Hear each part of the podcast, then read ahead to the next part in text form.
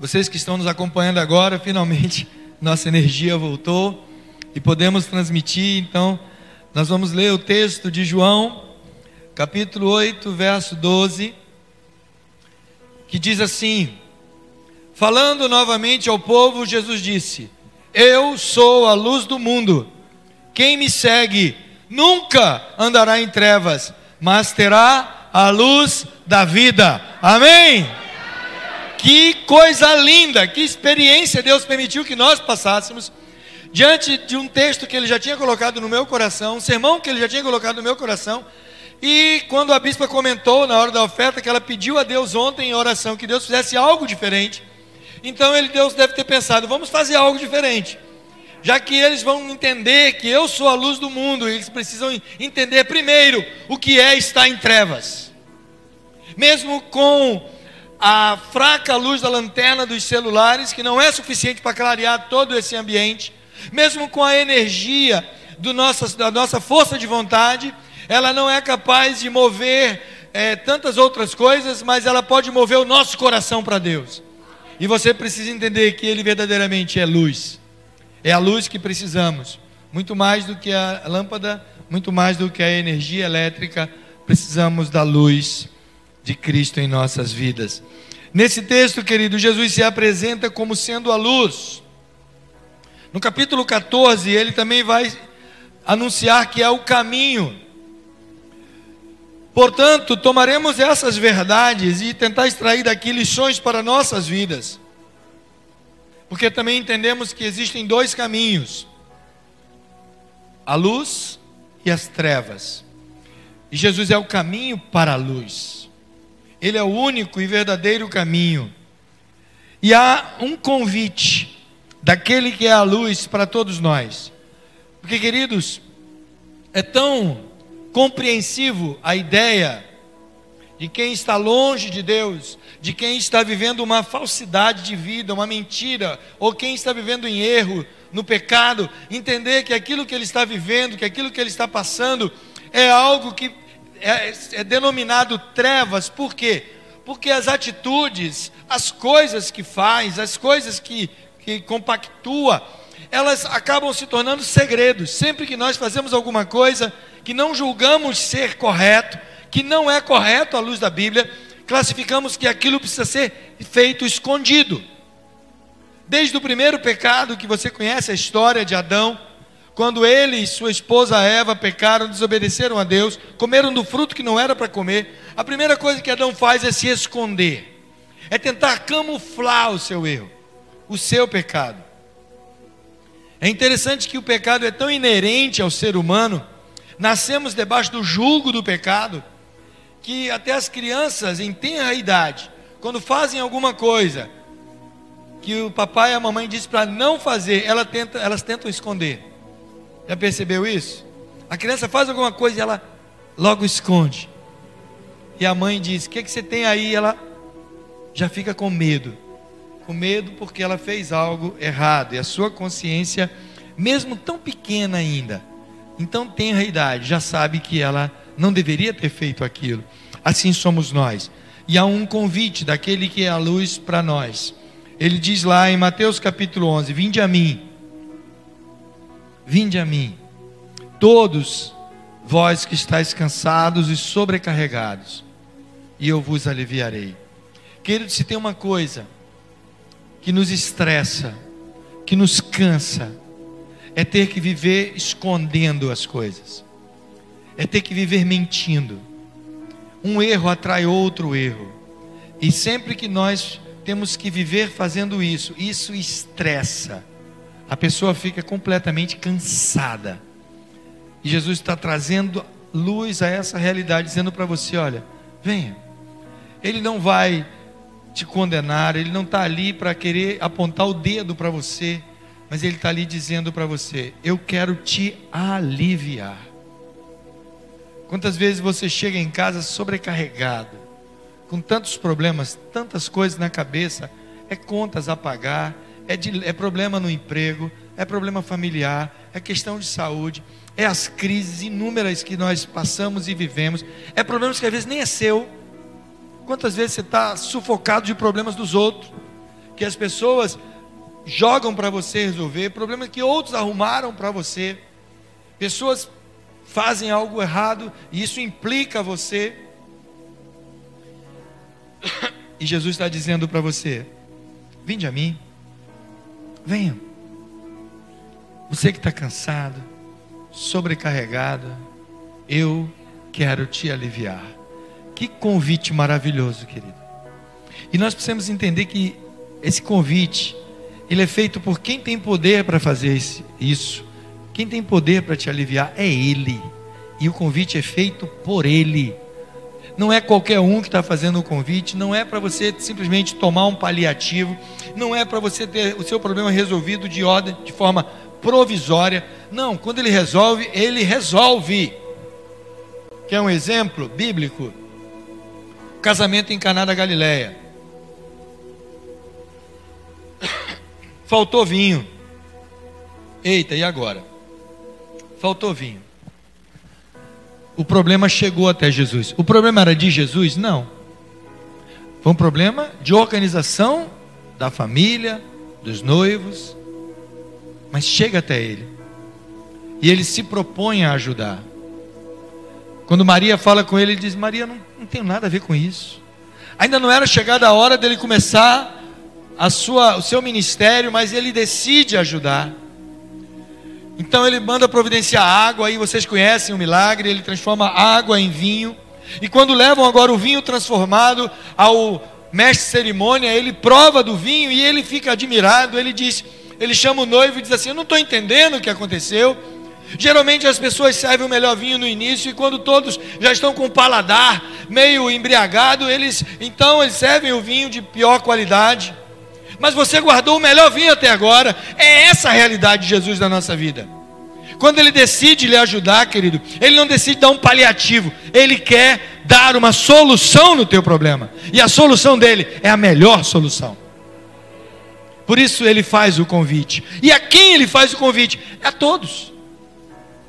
Ele não está fazendo um convite simplesmente àqueles que aparentemente são mais religiosos, aqueles que aparentemente são mais, melhor situados na sociedade, aqueles que têm um padrão de vida melhor, aqueles que têm uma cultura melhor, aqueles que moram numa casa melhor, aqueles que vivem num bairro melhor, aqueles que têm uma profissão melhor, aqueles que têm uma sabedoria maior. Não, ele convida todos. Vinde a mim, todos. Se você se sente cansado, sobrecarregado. Olhe para a pessoa que está do teu lado, essa pessoa linda de máscara aí. Diga para ela assim: se você está cansado e sobrecarregado,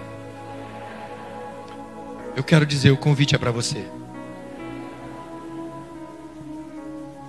O convite é para você, querido.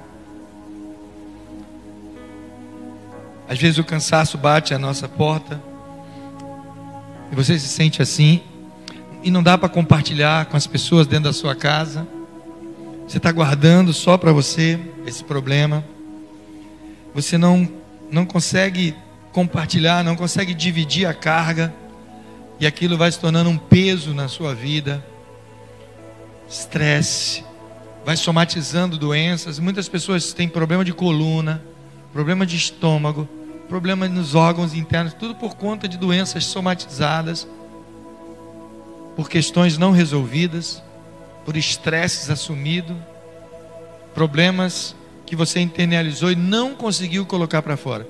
Jesus está dizendo: Vinde a mim, vinde a mim. E quando olhamos para a realidade dessa luz, verificamos que ela causa um efeito. Ela traz à tona, ela ilumina. Estávamos há pouco aqui no escuro. Algumas coisas não eram possíveis ser vistas. Detalhes. Mas quando acenderam as lâmpadas, a luz se espalhou. Uma vez eu ouvi uma frase que eu achei muito interessante. A frase dizia o seguinte: Nós não temos excesso de trevas, o que temos é falta de luz. Porque onde a luz chega, as trevas somem, desaparecem, vão embora. Chegando Jesus Ele disse: Olha, quando vocês conhecerem a verdade, a verdade vos libertará. Porque se o Filho vos libertar, verdadeiramente sereis livres. A luz tem esse poder de revelar a verdade. Mas às vezes você quer esconder isso. Você quer ocultar isso. Não, não quero. Eu não quero que ninguém saiba. Se sabe se eu, se eu falar vai ser pior. Se as pessoas conhecerem a verdade, se minha família conhecer a verdade, se meu marido conhecer a verdade, se minha esposa souber, se meus pais souberem, se meu patrão souber, vai ser pior. E aí você prefere viver nessa opressão das trevas, da mentira, em vez de trazer tudo à luz. A luz tudo revela. Ela traz a existência e nos torna livres. Querido, às vezes precisamos abrir mão daquilo que julgamos ser a nossa falsa tranquilidade e dizer a verdade. Vai trazer problemas, pode até trazer no início, mas nada vai superar a paz que você vai sentir por viver segundo a verdade. A verdade é reveladora e a luz tem esse poder. O poder da luz é fantástico. Jesus mesmo diz em Mateus 28, 18: Foi-me dado todo o poder nos céus e na terra. O poder dele é ilimitado. Eu creio que você não tem dúvida sobre isso. O que Jesus precisa talvez fazer na sua vida, o que ele precisa mostrar, o que ele precisa revelar para você entender essa verdade que não há nada difícil para Ele, não há nada impossível para Ele. Ele a todo momento Ele está dizendo para você: olha, estou aqui, eu posso lhe ajudar. Eu sou a luz do mundo. Eu posso lhe ajudar. Conte comigo. Conte comigo. Porque ele faz algo que ninguém mais faz. E eu gosto muito do texto quando às vezes a gente está em dúvida está preocupado com as coisas que estão acontecendo à nossa volta, muitas vezes a gente desconfia de que a ajuda de Deus vai vir, de que Jesus vai nos ajudar naquela circunstância, de que vamos acabar cedendo ao pecado. Mas tem um texto que eu acho maravilhoso, que é lá em 1 João capítulo 3, versículo 8, que diz o seguinte: ó, para isto o Filho de Deus se manifestou, para destruir as obras do diabo. Querido, aquilo que, aquilo que te aperta, aquilo que te oprime, aquilo que te angustia, aquilo que te aflige, Jesus veio para destruir isso. Toda seta do inimigo, tudo aquilo que às vezes preocupa você, Jesus veio para destruir isso. Ele não veio para destruir você, querido, entenda isso. Ele veio para destruir as obras do diabo, que às vezes tenta te derrubar, tenta te colocar para baixo, e muitas vezes você cede a essa tentação. Ele veio para detonar com ela. E muitas pessoas ainda têm medo do mal, tem medo da escuridão, tem medo de coisas que possam acontecer na sua vida, medo de coisas ruins, tem medo às vezes de doença, medo de acidente, medo do homem mau, medo de calamidades, e esse medo é traduzido pela psicologia como fobia. Tem fobia de tudo não sobe escada rolante, não sobe elevador, não anda em lugar alto, não anda em lugar escuro, tem medo de barata, tem medo de formiga, tem medo de rato, tem medo de cobra, tem medo de tudo.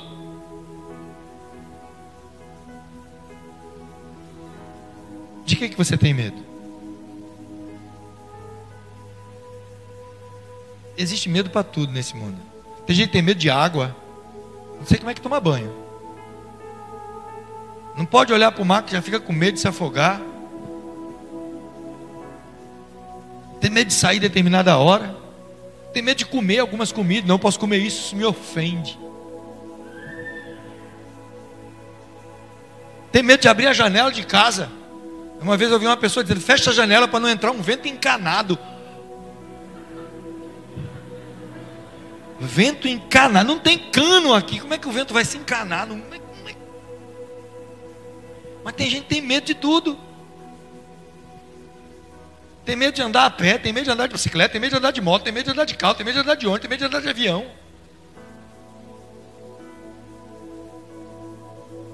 Eu vi uma pessoa dizer para mim, eu tenho medo de andar de avião. Eu falei, por quê? Porque se cair, se cair, morre. Querido, não tem medo mais ilógico para mim do que de avião. O carro, se bater, tu pode ficar aleijado, doente, entrevado no hospital. Avião não. Caiu, morre. Não, eu nunca vi ninguém dizer, fulano, ah, eu, eu puxa de uma perna porque caiu no, no avião. Falei, isso era um avião bem pequenininho, teco-teco, baixinho. Quem, quem já andou de avião aqui? Ixi, quase toda a igreja. Né? Muita gente ainda não andou, profetiza, você vai andar. Sem medo. Fazer uma viagem bem longa, daqui para a Indonésia, que tal? Israel, beleza, vamos para Israel ano que vem, vamos? Tudo junto? Fazer uma caravana? Querido, eu fui daqui para a Indonésia duas vezes, daqui para a Indonésia, contando o tempo parado dentro do aeroporto, foram 50 horas. É, para matar. No avião não mata, não, mata essa coisa. Não, e é legal você andar de avião. Vamos dizer daqui para São Paulo, que é perto. Você vai por cima do mapa do Brasil, né? Lindo ali, você não pega nem por cima do oceano, não, vai por cima do mapa do Brasil. Aí quem já andou de avião sabe que quando vai decolar, vem aquela comissária, não é mais aeromoça não, viu gente? É comissário. Aí ela vai explicar as coisas. Ela diz: olha, esse avião possui tantas entradas, tantas saídas de emergência. Aqui à direita, é o fundo, tal, não sei o que, tal. Se houver despressurização, máscaras cairão. Coloque primeiro em você, para depois colocar na pessoa que está ao seu lado. Ajudar alguém. E ela dá as instruções, ela ainda, aí no finalzinho ela vai dizer assim: a Fivelli, o cinto e tal, ela diz assim: o seu assento é flutuante. Daqui para São Paulo eu vou sobre a terra. Para que que eu quero um assento flutuante? Eu queria, eu falei uma vez, eu falei com a comissária, brinquei com ela que eu estava eu ia sozinho viajando, e eu sentei na janela e as duas cadeiras ao meu lado estavam vazias. Aí quando ela, eu cheguei para ela, quando ela passou perguntando se eu queria água, se eu queria bombons, que agora só serve água, nem bombons mais. Aí ela virou para mim, eu perguntei para ela, moça, eu queria fazer uma troca. Ela, o que é? Eu troco esses três assentos flutuantes por um paraquedas. Porque que que adianta? Assento flutuante. Aí ela disse, se houver, é, é, ele é, vai explicando, se houver turbulência, não sei o que. Falei, minha filha, a última coisa que você vai pensar é em ficar calmo. Não tem esse negócio. Mas é um voo tranquilo, não, nunca aconteceu nada de errado, graças a Deus. Né? Sempre fui, vou, tanto que eu estou aqui, o avião nunca caiu. Eu estou aqui para honra e glória do Senhor. Mês que vem vamos viajar de novo, né, Thaís? Eita! Vai ter, Thaís já viajou já, mas tem gente que vai com a gente. Clarice está aí? E tu, Jonathan, está aqui, Clarice está lá atrás, por quê? Está com a irmã? É, hoje eu deixo passar, viu? Clarice vai viajar de avião pela primeira vez. Vou estar tá filmando ela. Vai ser lindo, coisa linda. Mas não tenha medo. Às vezes tem gente que tem medo de tudo. Ai, que medo, medo. Medo de quê? Me levaram pela primeira vez naquele parque em Recife. Qual o nome daquele parque? Mirabilândia. Rebeca falou: Pai, o senhor vai naquele brinquedo assim, assim. Qual é o nome daquele brinquedo trai triste? Thunder. Quem já viu? No, quem já foi no Thunder? Eita, rapaz. Quando eu vi aquela desgraça subir. Eu falei, Jesus. Aí eu vi um monte de pirraio indo. Eu falei, rapaz, é imoral. Eu não ir, né? Eu tenho que ir, rapaz. Rebeca segurando a minha mão, o senhor vai comigo. Mateus bateu pino, Mateus, vou, não, medo. É. Pense num genro frouxo que eu tenho. É frouxo, medroso, até hoje eu digo isso para ele. Não teve coragem de ir no Thunder comigo. Eu fui no Thunder com Rebeca, um do lado do outro. Mãozinha dada, falei, Jesus, vem aqui, minha alma é tua. Quando começou aquele negócio, pegou impulsão lá em cima, o estômago vai e volta, vai e volta. A Rebeca começou a clamar, pedindo perdão à mãe, pediu perdão. Deus me perdoa, Deus me perdoa. Tá salva, minha filha. E foi tranquilo. Quando desceu, eu, fica tudo marejando por enquanto. Ainda bem que eu não tinha comido nada até aquela hora, senão era capaz de querer voltar. Mas passa tanto passa que eu fui de novo. Que coisa ruim, a gente tem que experimentar duas vezes, né? Para tirar logo o medo, para garantir que você não é frouxo. E quando meu neto nasceu, eu vou com ele. Eu vou, vamos, eu vou, meu neto. Eu tenho, eu tenho que, eu não posso. Tem gente que vai nesses brinquedos, montanha russa, gritando. Eu, ah, eu tenho medo de gritar, a chapa voar. Aí eu tenho que, ah, tenho que gritar de boca fechada. Já imaginou a vergonha? Eu tá lá naquele negócio e a dentadura voar. É assim que você tem que levar a vida na esportiva, querido, brincando. Porque se você ficar com medo de tudo, Jesus disse: para que ter medo? O amor lança fora o medo. E Deus, Ele nos ama a ponto de enviar seu filho amanhã na cruz, no meu, no seu, no nosso lugar. Não tem razão de você ter medo. Porque não, não temos que temer o homem, querido. A palavra de Deus é clara, nós não podemos temer o homem que pode matar esse corpo. Antes temamos a Deus que pode fazer perecer a alma no fogo do inferno. É a Ele que devemos temer. E Jesus disse para nós: Olha, a luz se manifesta, joga fora todas as trevas. Todo medo vai embora. Ele veio destruir as obras da carne, as obras do pecado. Não tenha medo, querido. A obra redentora de Cristo, e hoje é ceia, nós celebramos isso. A obra, entenda isso. A obra na cruz de Cristo chama-se obra redentora. Essa obra redentora de Cristo foi completa. Não ficou faltando um pedaço sequer. Foi completa ele é completo, ele não deixou nada pela metade. Jesus não deixou nada a desejar, ele fez completamente tudo. Quando ele disse na cruz, Tetelestai, está consumado.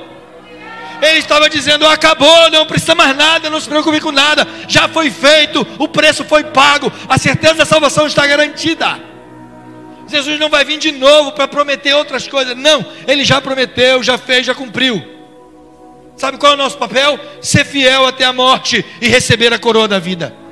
Esse é o nosso papel, é aguardar a volta dele. E enquanto aguardamos, fazemos a obra, ir de por todo mundo e pregar o evangelho a toda criatura, batizando, ensinando. É esse o nosso dever. Enquanto nós irmos ensinar a batizar e a fazer o papel que ele mandou cada um de nós fazermos. Não precisa ter medo. A partir de agora, é obedecer o que obedecer a Ele, viver para Ele, pois Ele já se manifestou por completo. Tudo que Ele tinha para você, Ele já fez. Ah, mas ainda tem bênção para receber. Já está prometida? Então Ele já está pronta para você. Só falta chegar das suas mãos. Só falta você conquistar, tomar posse. Ele já conquistou na cruz. Ele já conquistou na cruz. Tudo, tudo tudo ele já conquistou. Ele já consumou a obra. Entende o que é isso? A obra já foi terminada. A obra já foi terminada. Ele já consumou a obra. O que nós precisamos fazer agora é a nossa parte. É a nossa parte de aceitar esse convite deles. Hoje precisamos entender que precisamos dessa luz na nossa vida, que é Cristo, e viver segundo a vontade dEle. Feche seus olhos. Pai, como é gostoso louvar o Teu nome, como é bom estar na Tua presença. Obrigado, Deus. Obrigado porque Teu Filho veio ao mundo e consumou a obra redentora aquilo que havia sido prometido no Antigo Testamento se cumpriu, ó Deus. E hoje podemos caminhar nessa luz que é Cristo. Obrigado, Deus. Recebe a gratidão dos nossos corações, recebe, Senhor, de nós a certeza de que te amamos e queremos viver debaixo dessa tua promessa. Que não há nada melhor do que descansar em Cristo Jesus. Abençoa o teu povo nessa noite. Rendemos a Ti toda a honra, toda a glória e todo louvor, Deus. Muito obrigado. No nome de Jesus nós agradecemos. Amém, Senhor.